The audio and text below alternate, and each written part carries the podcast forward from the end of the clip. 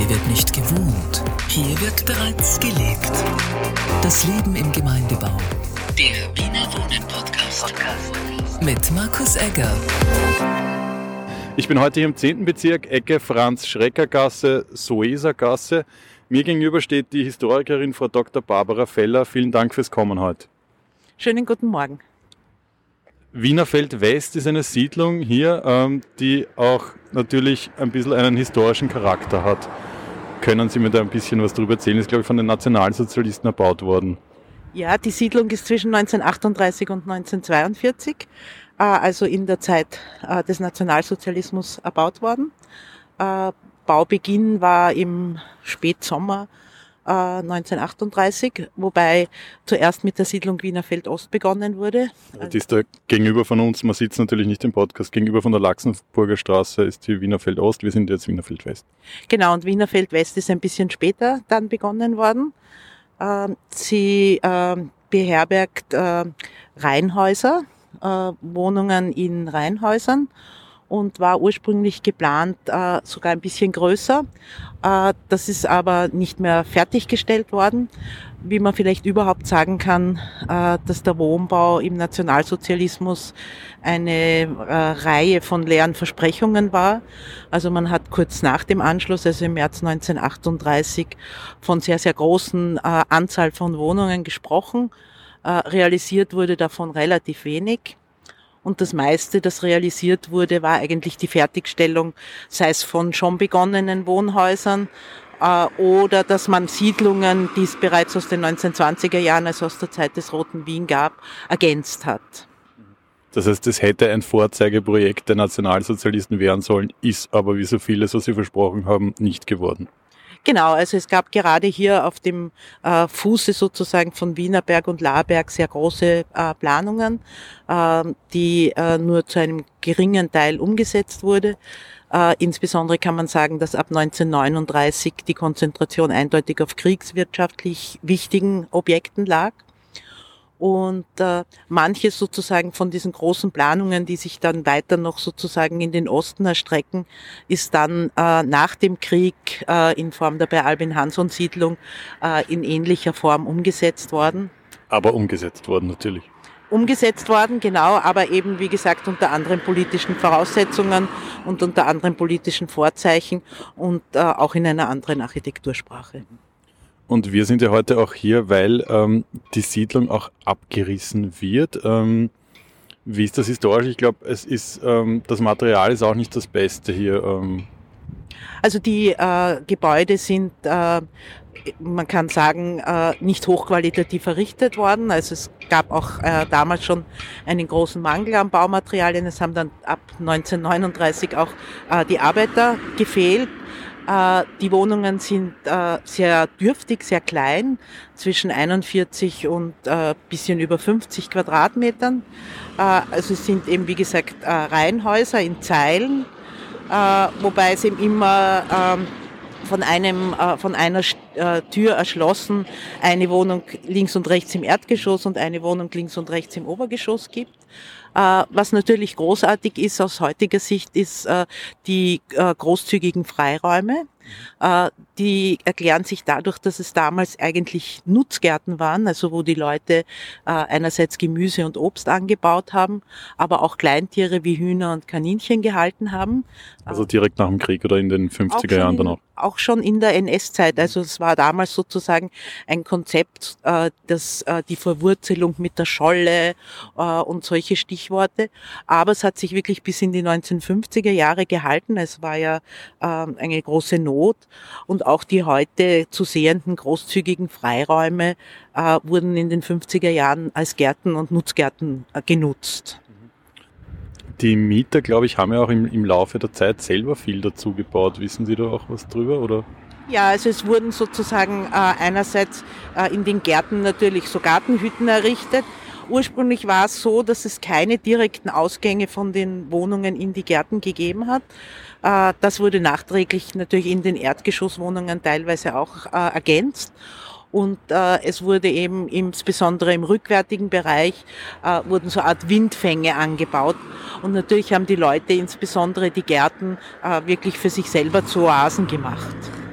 Und Sie haben ja auch einen, deswegen stehen Sie heute hier von mir, einen ähm, Folder, ähm, einen geschichtlichen äh, geschrieben, ein, ein, natürlich ein wissenschaftliches Dokument. Ähm, wie lange haben Sie da geforscht hier auch vor Ort ein bisschen?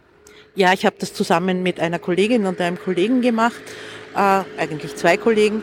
Und äh, wir haben uns sicher ein ein Dreivierteljahr sehr intensiv äh, mit der Siedlung beschäftigt, haben Quellen gesucht in den Archiven, in zeitgenössischen Publikationen, haben auch mit äh, einigen Mieter, Mieterinnen gesprochen und äh, haben eben äh, nachgewiesen, die ganze Entstehungsgeschichte und die ganze Nutzungsgeschichte haben wir in dieser wissenschaftlichen Studie aufgearbeitet. Und hier stehen wir jetzt vor einem ähm, Bau, der ähm, bald einmal, glaube ich, abgerissen wird. Ähm, haben Sie da auch äh, mit den Mietern gesprochen, die da drinnen gewohnt haben? Oder das wir haben mit Mieterinnen gesprochen, äh, jetzt nicht konkret, die hier gewohnt haben, aber äh, die in der Siedlung äh, wohnen. Also zum Zeitpunkt unserer Studie, das war äh, 21, 22, äh, haben wir mit einigen Mieterinnen gesprochen, äh, die natürlich äh, sehr verwurzelt hier sind, teilweise schon seit Errichtung der Siedlung äh, hier leben und äh, haben uns erzählt sozusagen, wie das Leben hier früher war. Man muss sich ja vorstellen, das war sehr weit von der Stadt entfernt, also es gab keinen öffentlichen Verkehr. Die Menschen mussten bis hinauf sozusagen auf die Kuppe des Wienerbergs gehen, um äh, öffentlichen Verkehr oder um in die Stadt zu kommen. Also man war hier sehr autonom. Äh, es gab auch viel mehr Geschäfte. Also heute gibt es ja eigentlich äh, nur noch einen Supermarkt. Spar, ja genau einen Supermarkt. Aber früher gab es natürlich viele kleine Geschäfte, die sich unten an, diesem, an dieser platzartigen Situation befunden haben. Und ähm, haben Sie auch mit Mietern gesprochen, die jetzt schon ähm, übersiedeln oder schon übersiedelt sind? Also mit Mietern, die schon übersiedelt sind, haben wir nicht gesprochen, aber die MieterInnen, mit denen wir geredet haben, die haben ihnen erzählt, äh, was es für Optionen gibt. Es gibt ja auch ein sehr intensives Management von Seiten der Stadt, äh, wo die den Mietern unterschiedliche Optionen angeboten äh, worden sind oder angeboten werden ob sie hier wieder dann in den Neubau zurückkommen, ob sie in einen Gemeindebau in der Nähe oder in eine andere äh, Genossenschaft. Was man aber schon gemerkt hat, ist, dass die meisten Leute hier in der Gegend bleiben wollen. Da wäre ich dann eh, wir haben dann noch einen, ein, später noch ein Gespräch mit einem Experten von Wiener Wohnen, mit dem Thomas Schuster, der wird dann auch noch ähm, darauf antworten können. Ähm, was mich noch interessiert, ähm, weil Sie gesagt haben, die Leute sind hier sehr verwurzelt und ähm, die Gegend ist ja auch, es ist sehr grün hier, es ist ja eigentlich ähm, relativ schön. Man merkt nicht, also man ist am Rande der Stadt im 10. Bezirk hier. Ähm, es blüht und gedeiht alles auch jetzt hier. Wissen Sie, ähm, nach dem Krieg hat dann Wiener, also Wiener Wohnen hat sie früher nicht geheißen, aber die Stadt dann ähm, diese Gebäude, die von den Nationalsozialisten äh, erbaut wurden, übernommen. Wie kam es dazu? War das ein logischer Schritt? Die Siedlung wurde schon sozusagen als äh, städtische Siedlung errichtet. Äh, also es war damals die äh, gemeinnützige Wohn- und äh, Siedlungsgenossenschaft Gesieber, die die Bauaufsicht hier hatte, äh, die ja äh, sehr stadtnah ist und der Bauherr hier war schon damals die Stadt. Es gab ja auch schon sozusagen in den, der Zeit des Roten Wiens eben Gemeindewohnungen. Auch dann im Austrofaschismus gab es in einem sehr geringen Ausmaß städtischen Wohnbau. Und äh, insofern ist es klar, äh, dass das bis heute äh, äh, Gemeindewohnungen sind. Und was ist jetzt für Sie jetzt ähm, nach den Studien ähm, so interessant an dieser Siedlung hier, würden Sie sagen, forschungsbedingt?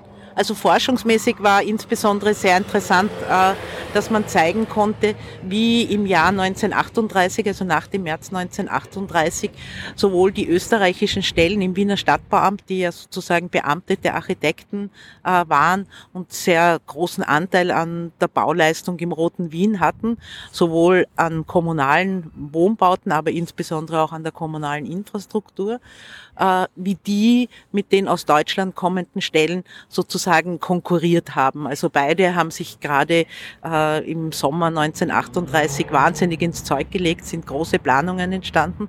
Und die ersten Entwürfe für die Siedlungen Wienerfeld, insbesondere auch Wienerfeld Ost, äh, sind ganz stark geprägt von diesen Ideen, die es in der Zeit des Roten Wiens gab, im Siedlungsbau. Man kann Siedlungen erwähnen wie Siedlung Freihof in Kagran oder die Siedlung Lockerwiese in äh, Hitzing. Äh, man sieht, dass sozusagen typologisch ganz stark auf diese Siedlungen äh, Bezug genommen ja, Es schaut auch ein bisschen so aus wie die Lockerwiese, so wie Sie es jetzt sagen. Also natürlich ist die, die Lockerwiese ähm, noch besser im Schuss natürlich, aber ähm, es schaut ein bisschen so aus. Genau, was in der Lockerwiese ist, ist, äh, also es gab auch in der Lockerwiese eine Erweiterung aus dem Jahr 1938, aber von dem Architekten, der auch den älteren Teil gemacht hat, geplant. Die Lockerwiese ist aber. Entschuldigen Sie, dass ich unterbreche. Wie hat der Architekt geheißen? Das interessiert mich jetzt. Schadelmüller. Karl Schadlmüller. Äh, die Lockerwiese ist sozusagen wesentlich malerischer angelegt. Also die hat ja so Rundungen und unterschiedliche Konfigurationen. Genau, und hier ist es ja doch eine sehr, sehr strenge Anlage. Und äh, man sieht zum Beispiel bei den Gemeindebauten des Roten Wien sind es oft so querliegende Fenster. Hier hat man ganz quadratische Fenster gemacht. Äh, hier hat man steile Satteldächer gemacht. Und man sieht, dass sozusagen die ersten Entwürfe, die dann nicht so ausgeführt wurden, eben noch stärker in dieser Tradition des Roten Wien stehen. Was aber dann realisiert wurde, ist eigentlich sehr stark von der Stuttgarter Schule. Das war in Deutschland äh, die wichtigste Strömung äh, für Wohnbauten. Sehr stark davon bestimmt.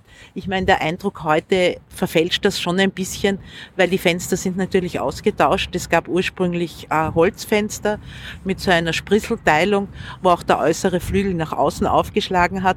Und das hat man dann in den 1970er Jahren wurden diese Fenster ausgetauscht. Auch die Treppenproteste, die man heute sieht, sind natürlich nicht mehr original, äh, aber in ihrer Grundstruktur sind die Gebäude schon so erhalten, wie sie errichtet wurden.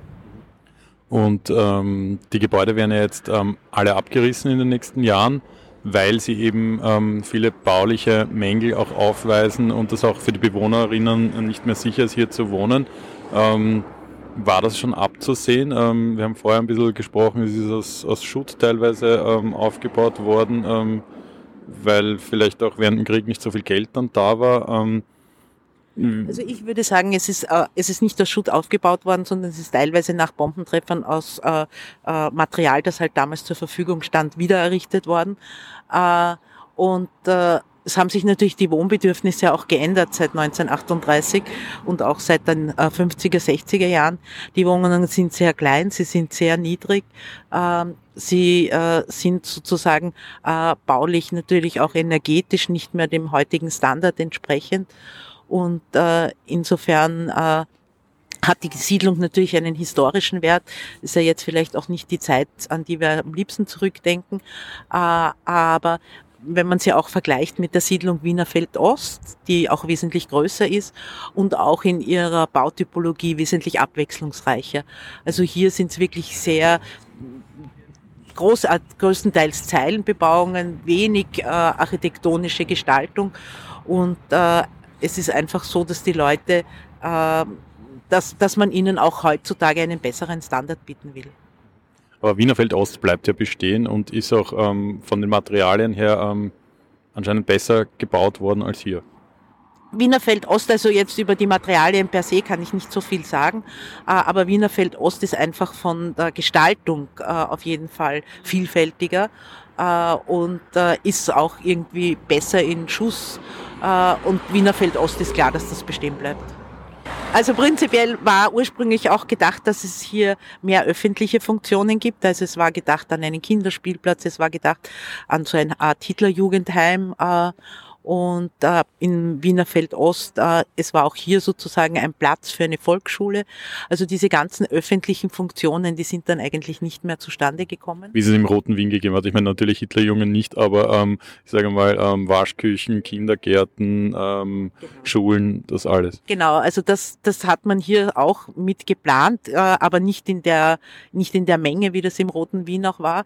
Es war sozusagen äh, stärker, dass jede Familie für sich ist, dass man natürlich geschaut hat, dass hier sozusagen äh, hauptsächlich sehr kinderreiche Familien eingezogen sind, teilweise von Wehrmachtsangehörigen. Damit man wieder mehr Soldaten produziert. damit man, äh, damit man sozusagen äh, äh, gute deutsche Kinder hat und äh, äh, also das ist alles nicht mehr errichtet worden, aber ich glaube schon, dass aus den Gesprächen hat sich schon ergeben, dass es eine gute Community war.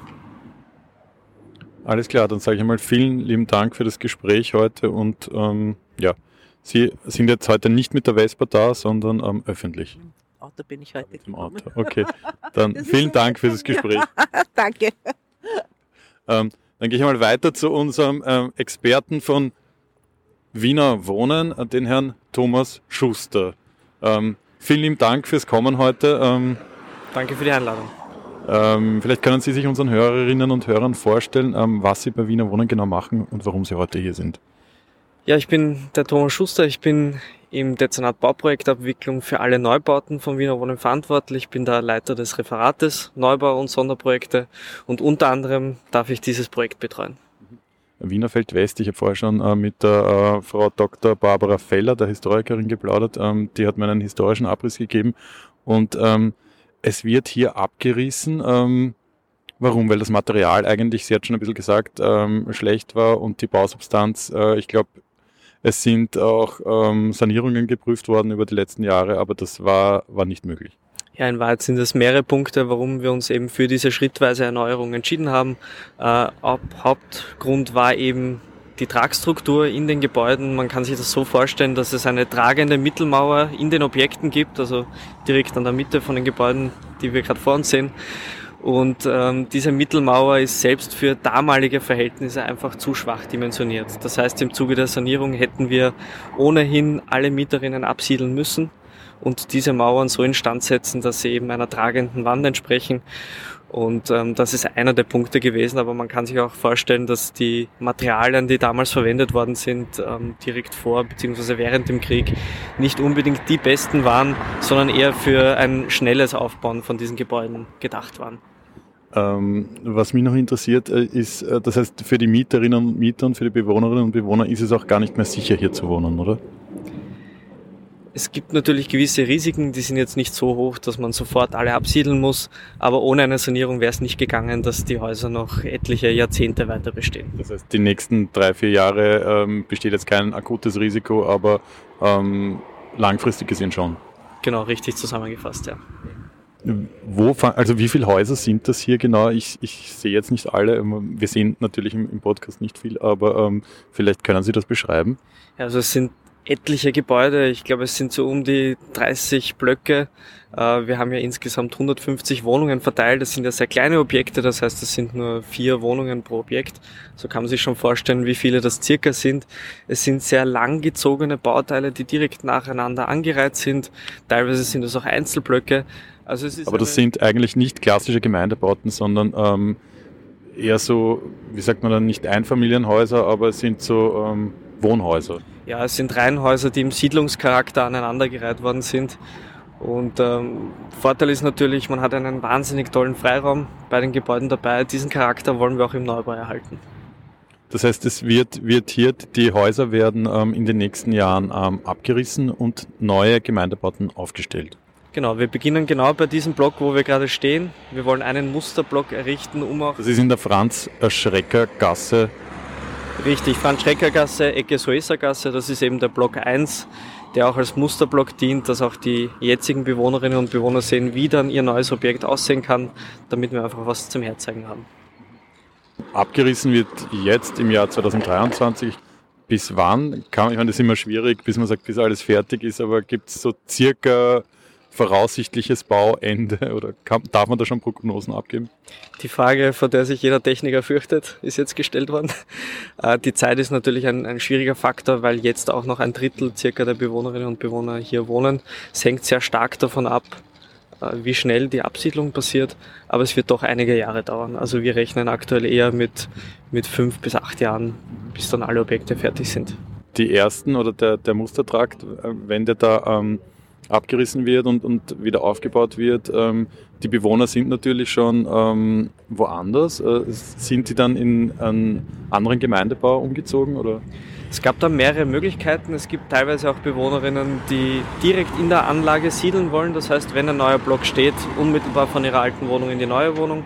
Es gibt teilweise auch Personen, die dauerhaft absiedeln, also nicht mehr zurück wollen. Es gibt auch sehr viele, die nur temporär umgesiedelt worden sind, die sich schon freuen, wenn der neue Bau steht. Und ähm, wie ist das dann? Ähm, da natürlich ist das, sind das alte Häuser, die ähm, baulich nicht mehr so im Stand sind, deswegen werden sie abgerissen. Aber wie ist das im, im Neubau dann? Ähm, auf was dürfen sich die Mieterinnen und Mieter dann freuen? Weil es wahrscheinlich nachhaltig gebaut, oder? Genau, also es wird ein nachhaltiger Bau werden. Wir haben eine komplett autarke Energieversorgung geplant, sowohl mit Erdwärme als auch mit Luftwärmepumpen. Wir haben eine zentrale Tiefgarage, die, da stehen wir auch jetzt gerade. Also das ist eigentlich der zentralste Punkt der Anlage. Und ähm, es wird sich an der Struktur gar nicht viel ändern. Wir werden die Höhe gleich belassen, es wird auch der Siedlungscharakter gleich bleiben. Wir werden im Endeffekt nur etwas breiter werden von den Gebäuden und so schaffen wir es von 150 auf 300 Wohnungen in etwa zu erhöhen. Aber das heißt, gibt es dann auch Leute, die noch nicht hier gewohnt haben, die dann hier einziehen wahrscheinlich? Ja, auf jeden Fall. Das wird sicher das spannendste Thema sein, wie man die Mischung aus alten Mieterinnen und neuen Bewohnerinnen äh, zusammenkriegt. Wir sind auch da schon ganz ähm, tief in Gesprächen mit den Wohnpartnern, um eben auch eine Einzugsbegleitung schon jetzt zu planen, um das eben eine, wieder diesen Charakter aufzunehmen von der ganzen Siedlung. Gibt es da auch äh, Mieterinnen, die sagen, ähm, ja super, ähm, wir freuen uns eigentlich schon, dass wir hier hereinkommen wieder?